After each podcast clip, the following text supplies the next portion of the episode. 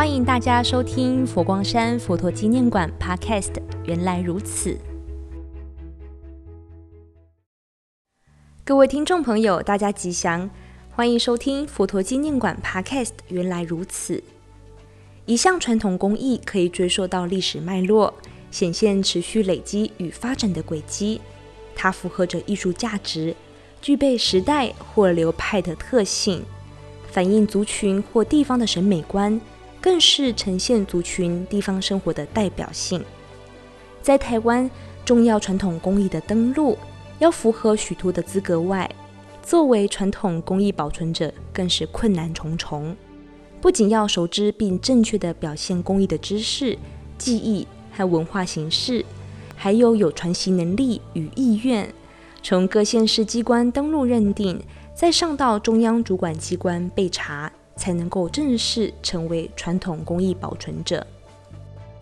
而今天要为听众朋友介绍的是，二零二零年荣获国家工艺成就奖陈启春老师，也同为是文化部登录认定为重要传统工艺木雕保存者及人间国宝的称誉。陈启春老师为台南人，在他小时候布袋戏盛行的时代，他挖泥巴塑造戏偶。展现了艺术天分。国小毕业后，他不假思索地说：“我想要学雕刻。”便在十四岁起就向福州林一水师傅学习传统神像雕塑，成为福州派装佛代表性匠师之一。陈老师在创作过程中展现宗教与艺术的深层连结，在现代创作中。也更是展现生活及艺术的精神，尤其作品相当多元。在宗教层面，可以看到郑成功、保生大帝、广泽尊王等神明有关。另外，在生活中也找取了灵感，比如老师就曾表述，他曾经记录自己的女儿五到十岁的生活点滴，充满了童趣。在一次与家人出游时，小女儿喜悦地穿起鞋子。一手扶梯，一手穿鞋，这样的画面相当的生动。老师便从这样的灵感找出创作。当您现场一看，必定会会心一笑。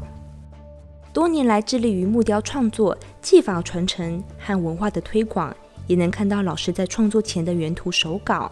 让我们试着去揣摩，从笔下的平面到刀上的立体，是多么的不容易。过去。陈老师也曾受佛光园美术馆之邀，雕刻星运大师一笔字雕刻拓版。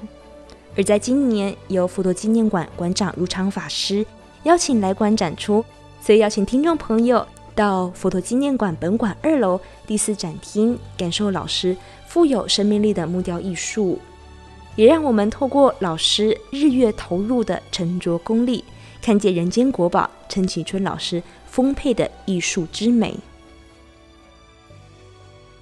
二零二一年十二月五号至二零二二年三月六号，本馆第四展厅“驿站登峰人间国宝陈启春雕塑特展”，让我们一同走进富有生命与力量的木雕世界。